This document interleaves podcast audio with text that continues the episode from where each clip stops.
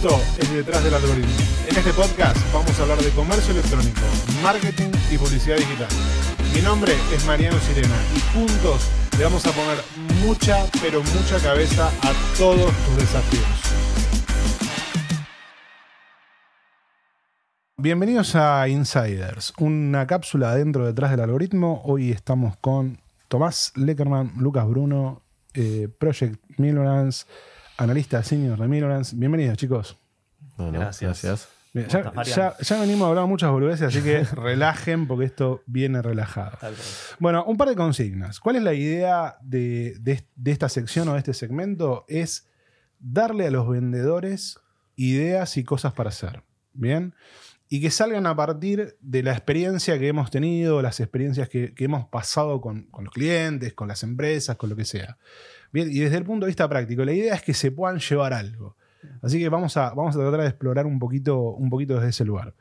Para arrancar, nosotros tenemos una, una pregunta disparadora que tiene que ver con, digamos, la, la evolución del comercio electrónico o las cosas que tuvieron que superar las empresas para llegar a hoy. ¿no? Hoy, 2022, eh, un, un e-commerce desarrollado en algún punto, un mercado libre que presiona con, con cumplir con la promesa de venta, pero bueno, para llegar acá pasó un montón de cosas, pasó un montón, bien, pasamos un montón de cosas.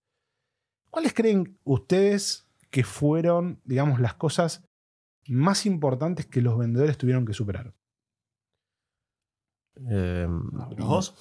Bueno, eh, yo creo que primero mucho, eh, muchas piñas, digamos, o sea, Mucha piña. Y creo que se fue creciendo un poco, más en los últimos dos, tres años con, con pandemia, que fue como explotó todo. Eh, me parece que se fue aprendiendo, y más en un país como el nuestro, digo, se fue aprendiendo un poco a las Sí. piñas a, a entender qué fue lo que pasaba y cómo, cómo surgían eh, todas las cosas y, y con, ya sea en, en Mercado Libre o fuera de Mercado Libre, digo, con pérdidas de reputación, con quilombos, con un montón de temas que, que fueron haciendo que, que se vaya aprendiendo un poco de eso. Me parece que, que empieza por ahí, va, va por ese lado, creo. Eh, Es un tema, es un tema el tema de esto de, de- estamos acostumbrados, ¿no? A, Sí, a- obvio. a andar a las piñas. A, ¿no? reso- a ser resolutivos, me parece. A ir, digo, creo que todos, digo, en el país por lo menos, pero más, digo, en el e-commerce que tiene una, una velocidad voraz. eh, y te lleva hacia eso el aprender a las, a las piñas. Digo. Mañana tenés que resolver y salir a resolver. Y eso hace, creo también, que te, te olvidas capaz de las cosas importantes y estás en, en lo urgente todo el tiempo. De la presión. Sí, sí, sí. Bien. Sí, la, pandemia vino a acelerar un poco este proceso, ¿no? También nos encontramos con. Si bien, a ver, yo considero que un poco los que estamos en este momento en el e-commerce, de alguna manera somos pioneros del área. Y yo creo que el área, a pesar de que está, bien que la pandemia trajo un crecimiento bastante importante, pero yo creo que el desafío principal también estuvo en, bueno, cómo interpretamos el pase del off al, online y, cómo estas estructuras, que quizás en muchos casos son vendedores que vienen de mucho tiempo de laburar de una misma manera, de pronto se encuentran con, con, con un- con una nueva área de negocios que quiere incorporar y que también el, rubro, al, al ser relativamente nuevo a comparación del comercio tradicional, no, no tiene aristas que vos digas, bueno, el camino es por acá, esto es lo que se suele hacer siempre, medio que en el, en- sobre todo en la pandemia, en este tema de, bueno, locales cerrados, ¿qué, qué alternativa tenemos? La venta online, ¿ok? ¿Cómo salimos a formar equipo? ¿Cómo salimos a, a trabajar operativamente sobre esto? ¿Cómo cumplimos con las reglas que nos propone Mercado Libre? Si bien en pandemia Mercado Libre abrió un poco el juego, ah, bueno, el- los reclamos, vamos viendo qué pasa en el medio y, y- y lo demás, eh, yo creo que, que ese fue un punto más allá de, de lo que propuso la pandemia, de, bueno, giornarse también al- a este nuevo rubro y esta nueva dinámica de ventas que, que de pronto el que no estaba y no se sumó ya... no si- yo oh, digo, creo que nadie está, o sea, más allá de que tenías un equipo capaz, de- no estabas preparado para No. que de repente explote no para que, el aire, claro, no para que la venta, aparte, no es lo mismo dominar una operatoria con, con- con los pedidos que venía, se venía manejando hasta ese punto, a de pronto la explosión que surgió de bueno. Pero pasa un poco también. sa- saquemos la pandemia de, de por medio que, Sí. que- que nos pegó, obviamente, y nos transformó a todos y nos aceleró. Sí. Pasa hoy también con un, con un vendedor que de repente empieza a vender eh, y la pega con una campaña o la pega con un producto y Sí. pega una escalada y, y decís, che, pará, no estoy preparado para esta operación. Sí, Sí, sobre todo yo noto mucho que la incertidumbre a nivel país a veces juega en contra de, la propuesta de crecimiento que, uno puede, que uno puede proyectar por decir, bueno, ok, este mes me fue muy bien, el mes, el, o el mes pasado me fue bien, este me fue bien, me va a ir bien el mes que viene, voy a mantener, voy a poder seguir comprando este producto, se me va, eh, voy a poder seguir manejando esta operatoria. Creo que, son preguntas súper válidas para, para los sellers, pero bueno, que también obligan a mantengo este equipo, pero la venta se me dispara, eh, operativamente quedo colapsado, entonces entra lo que dice Tommy, me empiezo, empiezo a laburar sobre lo urgente y no sobre lo importante. Entonces, eh, el foco tiene que estar tiene que estar muy puesto también en, operativamente, en cómo, cómo, cómo, crezco más allá de las ventas, cómo, controlo después, cómo despacho estas ventas, cómo hago que, este circuito se siga retroalimentando. Porque si no, si pones, esto que decía Tommy, si pones todo el tiempo el ojo en, lo urgente, y es difícil sostener un crecimiento si, si, no lo logras proyectar de esa manera, si no logras acompañar, si no logras contratar personal, sabemos que hoy a la pyme le cuesta de pronto incorporar una persona sin saber, bueno, ¿qué hago? ¿Lo mantengo tres meses? Eh, ¿Continúo? También es difícil proyectar, ¿no? Decir, ok, viste que vos tenés como esta cosa de. Hay, como una pirámide o, una escala que decís, bueno, primero laburo, yo tengo la parte operativa, que es operar, operar y, las cosas que tienen que ver de las tareas de misión crítica. Después tenés la parte táctica de decir para dónde va llevando la operación y después tenés la parte estratégica. Bien. En, en, en la, yo cuando me dijiste las piñas, lo primero que se me vino a la cabeza es, viste, cuando sos chiquitito y estás en la playa y viene la ola y te golpea y te tira y vos te levantás diciendo qué pasó, y, pero seguís tratando de meterte. te pegas cinco olas a la sexta, ya más o menos sabes cómo pararte. Eh, empezás a saber cómo pararte y ya por lo menos tenés los ojos colorados, pero no estás llorando. Eh, de alguna manera estamos aprendiendo así. ¿no? Sí, sí, sí, obvio. Y yo creo que en algún momento lo que pasa es que en algún momento necesitas parar la bola, por decirlo de alguna forma, y decir, bueno, ya está, crecimos hasta acá, ok, ¿ahora qué hacemos? Bueno, miremos un poco para adentro, acomodemos un poquito y después seguimos creciendo. Capaz tenés un mes, dos meses, tres, lo que te lleve esa organización capaz interna, decir, bueno, estamos bien con el equipo, llegamos a rendir, sí, no, bueno, necesitamos una persona acá, un sistema acá, automatizo esto, esto y esto, y después vuelvo a la estrategia de crecimiento, a la estrategia de, ir avanzando. Porque si no, si todo el tiempo vas creciendo y nunca mirás la, la organización, en algún momento se te incendia. Sí, sí, te, Pegas, te pegas el palo.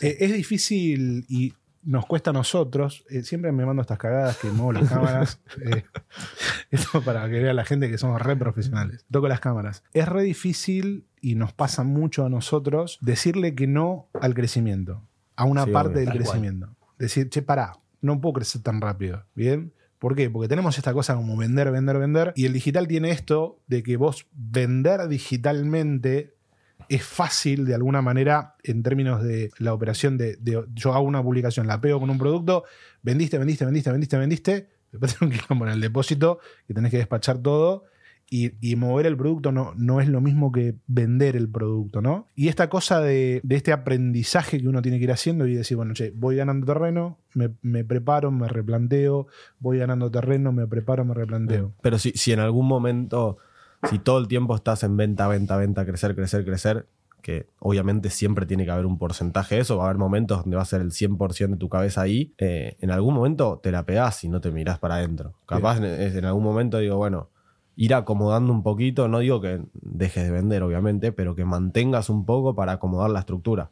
Porque si no, capaz tenés un crecimiento un mes a otro de 30, 40, 50%, que ha pasado con, con, vendedores, digo, y mirás para adentro y tenés el depósito incendiado. Digo, no, no, das abasto para, para despachar, no das abasto para entregar, tenés clientes quejándose. Y yo creo que si no cortás, el e-commerce tiene eso de, velocidad, de que es una bola. Empieza a ver una bola, una bola, una bola cada vez más grande y o la cortás o en un momento te pasa por encima. Total. Es que el e-commerce está buenísimo porque te propone también. Yo vuelvo a, la diferencia entre el off y el on, ¿no? Si, te, si te gusta. Si te gusta. Si te gusta. Si no, te, creo que te, pasa por arriba y. Muy, por arriba. Bueno, pero tiene esto, ¿no? Vos tenés, la, vos tenés la tienda abierta todo el día.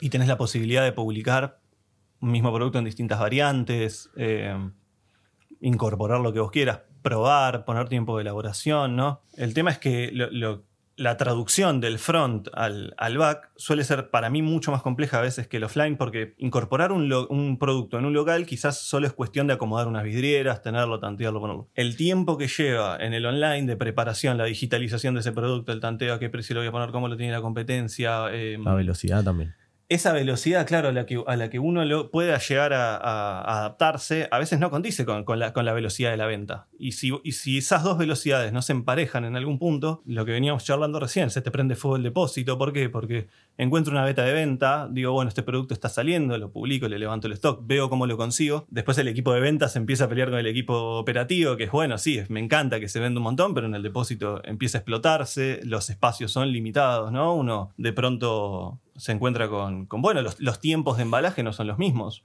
Vos podés tener un muy buen producto en el, en el, offline que alguien lo venga a retirar y no es un problema tuyo. En el online tenés que considerar el punta a punta. Bueno, desde que yo traigo el producto del fabricante hasta que le llega a la casa del, de ese seller, es como que hay un montón de procesos involucrados y a veces la velocidad de la venta hace, bueno, ok, ¿cómo, cómo le digo que no al crecimiento? ¿Qué hago? ¿Freno? ¿Pauso? Uno medio que no se quiere perder esa venta porque dice, y si freno, pero ese, ese, esa oportunidad la agarra mi competidor entonces vamos solucionando sobre la marcha. Sí, yo, ¿no? yo creo que tenemos... ahí, le, ahí sí. le tenés que tomar, digo, que tiene que haber alguien, me parece que una, una persona, digo, un recurso que siempre esté pensando capaz en decir, sí. che, eh, ¿cómo seguimos acá adelante? ¿O cómo vienen estos procesos? ¿O cómo vamos de este lado? Porque si estamos todos en el día a día, en algún momento perdiste. Y hay desorden, es lo que hablábamos un ratito, lo ponemos en contexto a Marian, estábamos charlando eh, antes de entrar y hablábamos de experiencias previas donde ambos nos habíamos encontrado en, bueno, yo estaba al mando de la operatoria y tuve que ir a buscar mercadería con el camión a tal porque no teníamos la gente, o tuve que ayudar a descargar este pedido, o hice cosas que no me correspondían. Que a veces pasa eso, uno dice, bueno, ok, tengo un Tommy, tengo un Lucas, tengo un Marian que me, se van a encargar de mirar, de supervisarme la operatoria desde arriba. Pero si todos los otros problemas, o sea, una consecuencia en, en, en el depósito es, es, un problema para toda la operatoria, no es Total. solo es el problema de los de depósito vemos qué hacemos. Entonces, ¿qué pasa? La, la, operatoria de pronto empieza a, a, ir a solucionar ese problema. Y ahí empieza, si, si el manager empieza a descargar pedidos, dejas de ver el, el contexto, dejas de ver la, lo que pasa. Total, pero las, las organizaciones son una, una, un agujero negro sí, que te consume para la operación. Les voy a contar una cosa sí. sin decir la marca para no, para no quemarlos. Les mando, les mando una, un saludo grande a mis amigos. No les voy a decir la marca, pero se van a, se van a, se van a reconocer. Pero no, no, los mates. No, no los voy a matar, pero, pero se van a reconocer. Sí. Hace muchos años, muchos años, cuando yo eh, oficiaba de consultor, y era la época donde íbamos a ver a los clientes, porque nada, íbamos donde, seguido. donde laburabas. ¿Dónde laburaba? Exacto, donde laburaba. En la época donde laburaba, eh, había un cliente que el padre del cliente, cada vez que hicimos toda una implementación de un sistema, ¿bien? Sí. Y me recriminaba todo el tiempo porque yo no sabía manejar el sistema. Pero qué quilombo organizar un sistema, digo. Total. Es el, creo que es el, lo peor es lo de lo peor, de lo peor, es eso. Es lo peor sí. que te puede pasar. O sea, te soluciona después, después pero tenés, sí. Después es lo mejor no, que te puede pasar. Y, y, aparte es, una, es, un, es un proyecto que es una gran mentira. Porque vos lo armás en un Gantt o en un Excel, lo que sea, que decís, bueno, sí. vamos a implementar el sistema en seis meses, son dos años. sí, mínimo, total. Dos años. Y después hay Con cosas. suerte. Que, y hay cosas y para que después, después, y esto son cosas que nos pasan, después preguntas, che, el stock del sistema, bueno, pero no le creo el, al stock del sistema. Anda, anda, anda a contar igual. ¿no? Que es algo Te imprimo el hoja en Excel. Bueno, y nada, me recriminaba de por qué yo no sabía manejar el sistema. Y yo se lo decía claramente y le decía, Héctor, y ahí, ahí es donde se van a dar cuenta que estoy hablando de ellos y se van a reconocer. Héctor, si el día que yo aprenda a manejar el sistema, cada vez que venga a una reunión acá, me vas a poner a facturar. Claro. ¿Entendés? Porque, porque no, estás atrasado con las facturas, estás atrasado con los pedidos. Claro. Entonces, las organizaciones son una máquina de absorberte, un agujero sí, sí, negro, a llevarte a esto de que el manager termina cargando el pedido, haciendo las facturas, atendiendo al cliente. Sí, igual yo creo que el, el, equipo, por lo menos de, desde mi experiencia, todos, no quiere decir que todos hagan todo, todos tienen que saber hacer todo, sí, por lo menos en e-commerce. Porque de repente, sí. si nosotros estamos laburando los tres, los tres tenemos que saber facturar. Porque un día él no está y tengo que facturar yo. No quiere decir que mi laburo sea facturar, pero esporádicamente, si en algún momento pasa, tengo que saber hacerlo. Total. Sí, Porque si no, empieza la bola. Ahí es donde empieza, digo. Cuando tenés a alguien que capaz no sabe una parte. Es difícil digo, que todos sepan todo, porque... No, es, es difícil que todos sepan todo. A veces, eh, un, poco, un poco lo que decía Lucas de al no estar escrito el manualcito, al no estar el proceso, el camino que hay claro, que seguir, por ahí estamos decís, caminante, no hay camino. Lo estamos esa, armando mientras, eh, mientras, mientras andamos. Bien, entonces es difícil decir, che, ¿cómo le transfiero el conocimiento a alguien? Sí. Eh, de, dentro de una organización, ¿no? Decir, bueno, ¿cómo aprendes? No, y encontrar el recurso también. Encontrar el recurso, ¿cómo, ¿cómo, lo escalás después eso? Porque también es un agujero, hablando de, de, agujeros negros, hay un agujero negro en la rentabilidad de, de una empresa en, bueno, ¿a quién tomo? ¿Cuánto me va a durar este tipo? Le, le enseñé seis meses. Se me va. ¿No? Ahí tenemos. Por- eso- por eso capaz de- el- agujero negro. Lo, lo que tenés que hacer es el, el proceso y el manual del proceso, digamos, y hoy capaz sos vos, mañana soy yo, pasado es él, y, Sí. y si vos, si yo y nosotros estamos- tres estamos laburando juntos, y tenemos, vendemos, por, por decir algo, y no tenemos procesos armados, y mañana decimos, che, no damos abasto, metamos cinco tipos. Los cinco tipos se nos van a estar mirando así, ¿y qué hacemos? Sí. No sabés qué, qué hacemos. No, ni idea. Te tengo en que, te- lo tengo que famoso- hacer yo porque no, sab- no soy. Decime si no le viste el. Deja que lo hago yo. sí, obvio. Ya terminás. Lo pasa todo el tiempo. Deja que lo hago yo. Pasa todo el No, tiempo. te- no tengo. Una- no tengo una- tiempo para explicarte, es una locura eso. Uh, Esto que ustedes dicen que yo antes laburaba y ahora no laburo. Lo dijo él, ¿eh? Totalmente. Pero vos lo pensaste, vos lo, vos lo sentiste con la Yo cabeza. asistí, yo me Es que de hecho me tocó abajo, me dijo, sí. Sí, boludo, menos mal que se lo dijiste, boludo. Lo hablamos Eh, afuera.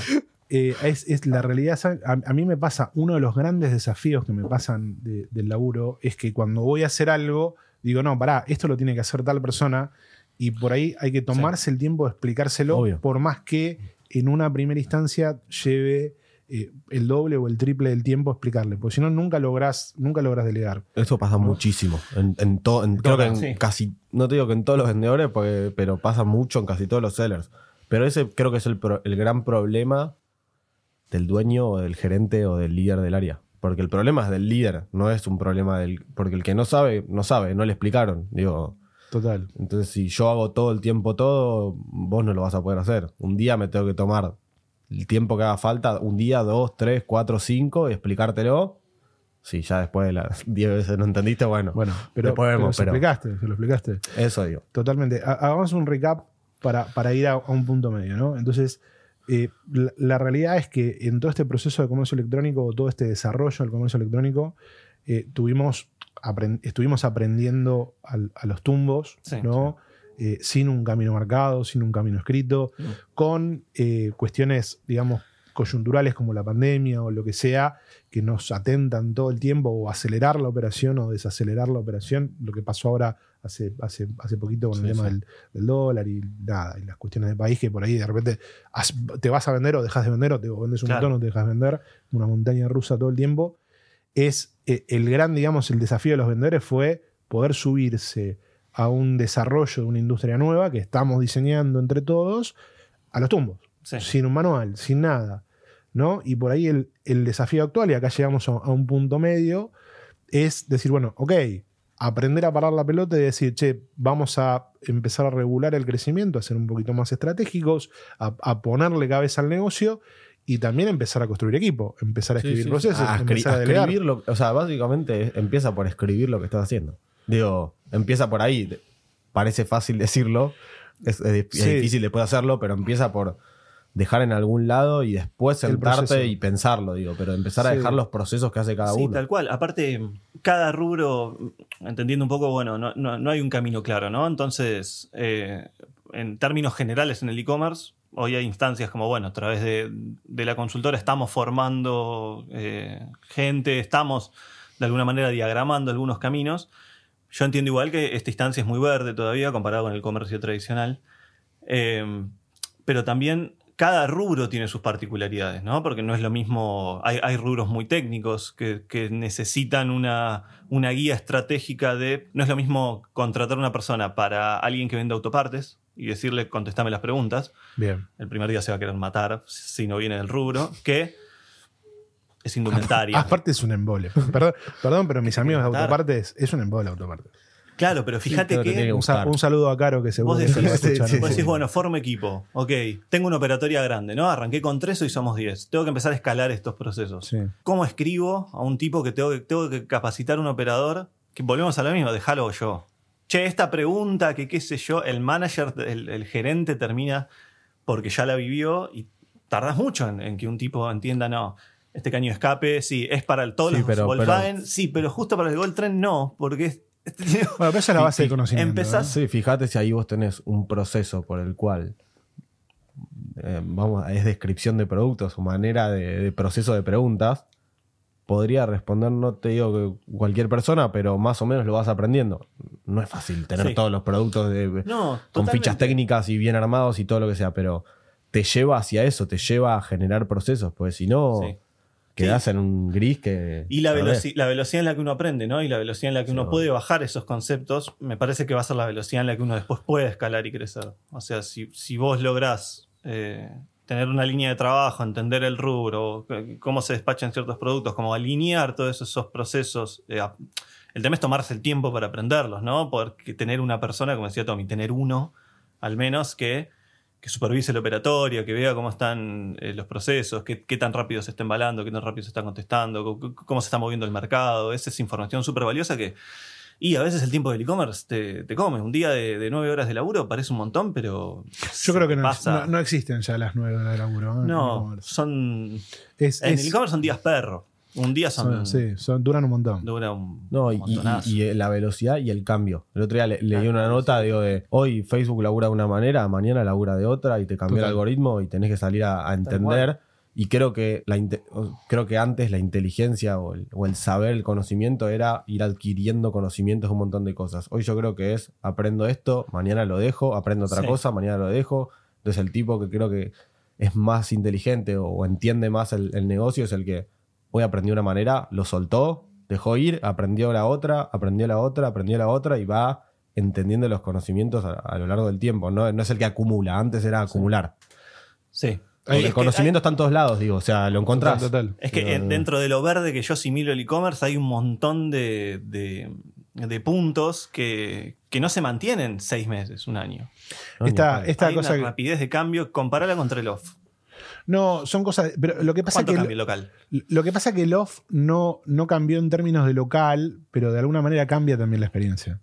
Sí, Cambia la experiencia. A mí me pasa que por ahí, eh, yo cuando. ah, ultra referencial, ¿no? Voy, a, voy al off, voy con el teléfono en la mano. Sí, obvio, todos van con el teléfono. en la mano. ¿bien? Y, y- Che, mirá, lo, lo vi en Mercado Libre y el vaso este sale 20. Claro. ¿Por qué lo tenés a 25? Exacto. Y te tiene que cobrar 20, digo. O sea, pues si no. O sea, es otra charla. en el no, obvio, llevas. pero digo, no me lo llevo, te lo, te lo compro online, ¿se entiende? Sí, eh, Yo no- sí, pero fíjate que en el online, eh, yo creo que el, el- online es lógico que sea más barato. ¿Por qué? Porque mm, yo quiero comprar este vaso. Ok, yo fui al local, quiero el pack de 6, lo pago un 10% más, me lo estoy llevando en el momento. Ahora, yo te puedo decir, ok, ¿querés este mismo pack de vasos? ¿Querés recibir en tu casa? Sale un poquito menos, pero tarda tres días, capaz. exacto. ¿Por qué? Porque pasar. la logística del on tiene todo preparado en un depósito que de ahí centraliza y distribuye. Y el off, vos tenés un stock Pero- limitado que está dentro de un local. cu- cuestión de tiempo. Sí, nos podemos charlar ahí, nos Nos podemos charlar, sí, eh, tangente, tre- estamos 300, yendo un poco 300 por horas acá. eh, Sí. tiene, tiene sentido, pero podemos meternos ahí, es una discusión constante. Yo creo que ahí eh, venimos hablando un poco de esto, de la, de la, de la cuestión de la omnicanalidad, si es mindset o, precio o, Mm. o lo que sea, pero eh, claramente, de alguna manera también el, el off cambió porque tiene un consumidor distinto. Sí, obvio. Bien, vos tenés, vos tenés adelante un tipo más exigente, un tipo que quiere por ahí asesoramiento, Sí. que quiere que lo acompañes, eh, que quiere otro tipo de atención, en una sociedad que está completamente estresada eh, y que por ahí está chispeando todo el tiempo y se queja si tiene que esperar cinco minutos. Eh, pero me agarro lo que dijiste recién, Tommy, de, de aprender y desaprender, ¿no? De decir, che, ok, ¿cómo aprendo y cómo desa- desaprendo? Y lo que decís vos, Lu, de, de- de la velocidad en la que tenemos que hacer eso y, y qué cosas vamos a buscar y qué cosas nos ponen adelante. Y acá yo levanto un tema que, que venían hablando recién, que es el tema de los procesos. Esto, cuando lo, cuando lo escuche eh, FIA, FIA es nuestra responsable de procesos, se lo voy a negar completamente, pero yo empiezo a descreer un poquito en los procesos demasiado estructurados. Bien. Bien, ¿por qué? Porque el proceso demasiado estructurado de alguna manera te hace lento y te hace quedarte en ese lugar. Entonces por ahí da, da lugar a esta mezcla de el proceso que marca intención, que marca dirección, que te ordena. Por ahí no es una ultra ficha técnica de producto, pero por ahí son las 10 compatibilidades más, más usuales en ese producto que hace que cualquiera puede vender ese producto. Sí. Bien, esta, esta cosa del Sí, pero, proceso pero ahí, más ahí soft, creo que ¿no? no, no es lo mismo, somos los tres distintos, digo, no es lo mismo si yo agarro y yo capaz necesito para, laburo, para mi laburo y cómo lo hago yo mi laburo, procesos, porque si no, no lo puedo hacer capaz. Total. Y capaz vos no necesitas ningún proceso para laburar porque lo podés manejar de otra manera y él necesita la mitad de lo que necesitamos nosotros dos, entonces es encontrar un punto medio El porque Si sos muy estructurado, sos muy lento. Porque Muy el- lento. el tema es, yo te hago un proceso. ¿Y cuánto tardo en hacer el proceso? ¿Y cuánto tardo en des- desmantelarlo, desmantelarlo y poner otro? Sí, sí. También sí, pasa por ahí. obvio. Sí, tal cual. Estamos, estamos viendo, yo ahora que lo, veo un poco más desde el análisis, que mm, requ- requiere más dinamismo que estructura a veces y, y adaptación rápida. Yo, por ejemplo, pavada, ¿no? El, el Flex existe hace relativamente poco. Hace unos años, cuando yo estaba del lado del seller, el Flex nosotros lo hacíamos con la opción de acordar con el vendedor, ¿no? Vos estás en capital, ok, Sí, te, mando una moto. te mando la moto, lo he hecho hasta yo. de- Estás cerca de mi casa, ok. Salgo del laburo, te lo llevo. Eh, si hubiese rigidez en esos procesos, cuando entra el cambio y entra el flex, ese proceso te quedó totalmente obsoleto. Algo que habías aprendido a manejarte con los clientes, a pasar cierta información para que Mercado Libre no te genere un problema, lo que sea. Mercado Libre entra y te dice, ok, ya está el flex. Claro. Vamos a aprender a laburar de otra manera entonces. Tengo que salir a buscar logística, tengo que salir a adaptar las publicaciones, tengo que empezar a respetar tiempos, tengo que entender que es un horario de corte, los, los- los operativos, los, los, de, los de depósito tienen que empezar a, a manejarse con otros tiempos. Entonces, hay lógicas que en el e-commerce, viste, van cambiando. Y hay una perinola que dice entregas a las 11, entregas a las 14, Tal cual. entregas a las 15, y los sellers se vuelven locos. Y dices, ¿por qué me cambias el horario corte? Sí, sí. Claro, que sí, tiene que ver con el propio dinamismo de todo. ¿no? Obvio. Sí. Claramente. Eh, sí, esa, esa flexibilidad. Yo creo que, a ver. Es, para- es flexibilidad la palabra mí. Es- Es, es flexibilidad en los procesos, flexibilidad en el aprender. Digo, Pero el con que no es flexible. Y Sí, el que, que no es flexible pierde. Como O hablamos sea, de los sistemas, quizás te sirve, te va a servir un año, no te tenés que casar con esas cosas, porque el ERP que te sirve hoy, si mañana creces capaz ya te deja de servir. Vale. El proceso que hoy te servía, mañana no. Entonces, hay que aprender a, a aprender y a desaprender rápido algunas cosas para poder ir adaptándose a, a las lógicas del market, sobre todo. Sí. Que el market avanza todo el tiempo, entra el embudo. Sí, si no, que- quedas afuera. quedas afuera. Hay una cosa cual. que es re difícil, que tiene que ver, yo creo que tiene que ver con un par de recambios generacionales. Esto de. el tema de la pyme siempre vos te encontrás con un par de generaciones, ¿no? Y generalmente venís con alguna generación de, de que ha tenido éxito en otras épocas. Y, y viste que la, el, el surco que marca el éxito es muy difícil de borrar. Porque vos decís, che, ¿qué, qué- qué- qué Toda mi quiero- vida hice esto, ¿por qué voy a cambiar ahora? Claro. si me funcionó. No es que solo hice Claro. esto, si me funcionó. Y en realidad, y en realidad, mira, la otra vez estaba leyendo un, un reporte. El- hay, un, hay un índice que es el SP500 de las principales Mm. empresas de, de Estados Unidos y las principales empresas que cotizan en bolsa. Y lo loco es que a partir de, los, de las últimas décadas, las empresas que están en el SP500, en los últimos, eh, digamos, antes se mantenían, vos tenías una empresa que te, por ahí te, te- te duraba 40 Claro. años en el SP500. Hoy no duran más de 10 años. Claro. ¿Esto, sí. ¿Esto por qué? Por este surco del éxito, ¿no? De, che, si yo lo hacía así y me funcionó bien, ¿por qué ahora que cambian las cosas lo tengo que cambiar? Esa, digamos, ese delay entre pensar el cambio y ejecutarlo es el que te termina matando de alguna manera. Sí, y es, eh, es parte de la condición humana. eh, no, no tomar el cambio, no, no naturalizar el cambio de una manera rápida, ¿no? Cuando vos te propones el cambio, lo primero que hace uno es, che, pará, ¿por qué, por qué voy a cambiar? Si estoy haciendo, las cosas que estoy haciendo me vienen funcionando. Bueno, en, esa, en ese delay de tiempo en el que vos te adaptás y puede que esa ventana de oportunidad que era grande hoy sea más chica. Y pasa esto, ¿no? Pensar el sistema de Uber, ponele. Los taxis siempre funcionan. ¿Hace cuánto existen los taxis? Desde que existen las ciudades. Sí, sí, total. Eh, hasta que un día alguien vino y dijo, che, pero pará, esto se puede hacer de una manera mejor, ¿no? Porque tengo que salir a la calle y esperar. Si con el celular yo puedo pedir un taxi, sé quién viene, sé qué auto es, eh, tengo seguridad, puedo mandar a mi viejo, a mi vieja. Eh, y esa estructura que, que puede ser una SP500 de, de los taxis que siempre funcionan un montón, de pronto en, en estos 10 años, este cambio muy breve, te aparece un Uber, te aparece un Y Cabify te rompe. empresas que dicen, che, pará, esto que estaba así, yo creo que se puede hacer mejor. Y yo creo que la velocidad del digital va un poco por ahí. Te- No, y cada vez es más rápido el cambio. Cada Eso digo, o sea, eh, pasa es eso rápido. pasa. Por eso te digo de aprender y desaprender, Sí. porque capaz antes un cambio era, no sé, pasaron miles de años hasta que apareció Claro, internet, dijo, apareció la compu, apareció el digital y de repente Bueno, hoy y ahora eh, todavía, te, te entonces- cambian cinco minutos. Y NFT y blockchain y todo eso, en dos años cambia todo de nuevo. Por eso Ya te vamos a hablar, vamos a hablar de esto. Pasa que es re difícil. Mira, una, una vez nos pasó en una reunión eh, con, con otro cliente, eh, saludos a Noé, eh, nos pasó que estábamos poniendo, y con, esto, con este coso del discurso positivo, bueno, vamos Sí. con más, más desafíos, más desafíos. Y una de las chicas dijo, basta de desafío, por favor. Me Claro. están matando todos los días, me están metiendo un cambio nuevo. Claro. ¿Viste? Que ahora la etiqueta, que ahora el horario, que ahora esto, que ahora el otro, a veces es difícil poder bajarse un poquito. Yo creo que el, el principal, como para bajar a, a un, digamos, a un, a un segundo, a un segundo concepto, eh, esta cosa del desafío de ser flexible, aprender, desaprender, pensar estratégicamente, delegar, son muchas, muchas variables, pero bueno, es el desafío de hoy, claramente. Sí, sí, obvio. Es el desafío de hoy. Sí, sí, laburarlo a corto plazo, entender, eh, sobre todo hay una coyuntura hoy que, que no te permite proyectar quizás, hacer proyecciones a largos plazos, que vos digas, che, acá dos o tres años quiero estar acá. Qué loco, ¿no? Que el largo plazo Si sea las años, variables ¿no? de hoy se mantienen, sí, sí. claro, la- o sea, ya para mí es, che, ¿qué, qué puedo pensar de los próximos dos años? Y, y ni siquiera lo tomo como, como un tiempo aceptable, porque en dos años, pensemos dos años para atrás, Sí, cambia todo. ¿dónde estábamos? No, no, cambia todo. estábamos laburando de otra manera, de maneras presenciales. Hoy estamos, bueno, la adaptabilidad nuestra, ¿no? De decir, bueno, pasamos un proceso plenamente digital donde podemos contar con, con gente en distintas regiones y, y todos trabajar de la misma manera. Bueno, es esa velocidad también hace que uno se ponga al frente en determinadas Es que es lo que te mantiene es arriba. seller, claro. Digo, es lo que te mantiene arriba. Si no, o sea, desde la velocidad de, de- de cambiar hasta, no sé, digo, la velocidad de cargar un producto en Mercado Libre, digo, hasta ir a lo más básico. Sí. Digo, si llega el producto y yo soy mucho más rápido que los demás, lo vendo primero y arranqué. Imagínate- Imagínate que, que yo sé de fotografía y vos no.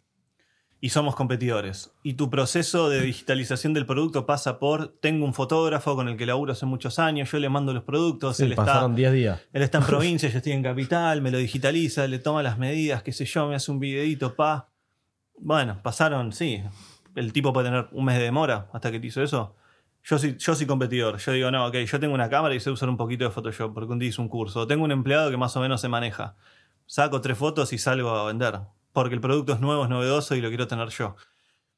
Te robé 500 ventas en el mes que vos tardaste. ¿Quién quedó mejor posicionado? El, el- el que logró perdiste. adaptarse más rápido, ok, yo tengo un proceso de digitalización que tengo que cumplir. Porque si el fabricante no me lo manda, yo no lo puedo publicar. Total. Entonces, hay velocidad en todo. En, bueno, ¿cómo logro digitalizar bien y rápido? Bueno, me consigo una camarita, sé que este programita me borra el fondo rápido y me lo pone en blanco, o tengo esta persona que, que además de responderme las preguntas y además de laburar, me labura un poco en Photoshop. Eh, esa velocidad en la que uno puede aprender los procesos hace que te pongas al frente de otro que, que quizás ese producto después en tres meses se estabiliza y todos empezamos a entrar la misma cantidad. Pero Ya esa, te gané esa 500 ventaja, esa ventaja inicial es, es genial. Y a veces en, en- es No, y a veces Mercado con esa ventaja, con esa ventaja también. inicial no- no te alcanza más. Total. Digo, pasa. Una vez Y que marcas la diferencia. a veces no vemos en clientes, ¿no? Que decís, vieron que, que nos pasa. Che, ¿cómo puede ser que este tipo vendió 800 y yo voy 150? Si él vende 3 todos los días y yo vendo 3 todos los días. Bien, viene con cola. Y, pero ¿cuándo te sumaste vos a esta ola? Total. ¿Cuando te enteraste que él lo estaba vendiendo o cuando el proveedor dijo, che, tengo este producto nuevo y vos dijiste, no, vamos a tantear, vamos a ver qué pasa? Ay, me, me quedo con esto para cerrar el episodio. Eso, esto ¿Ya que estamos dijiste, este- cerrando? Esto, esto que Está dijiste. eh, está- está- estamos- pasa rápido, pasa rápido. un rato más, ¿no? ¿Viste? Está, está para dos horas más. Pero, no. Eh, pero, pero fíjate, esta, esta diferencia, esta diferencia, yo creo que todavía tenemos una oportunidad. Eh, obviamente, nosotros tenemos un e-commerce del 10-15%, Montón. depende de la categoría. Sí. Eh, tenés un China con un 40-50% Sí, sí, sí, de penetración.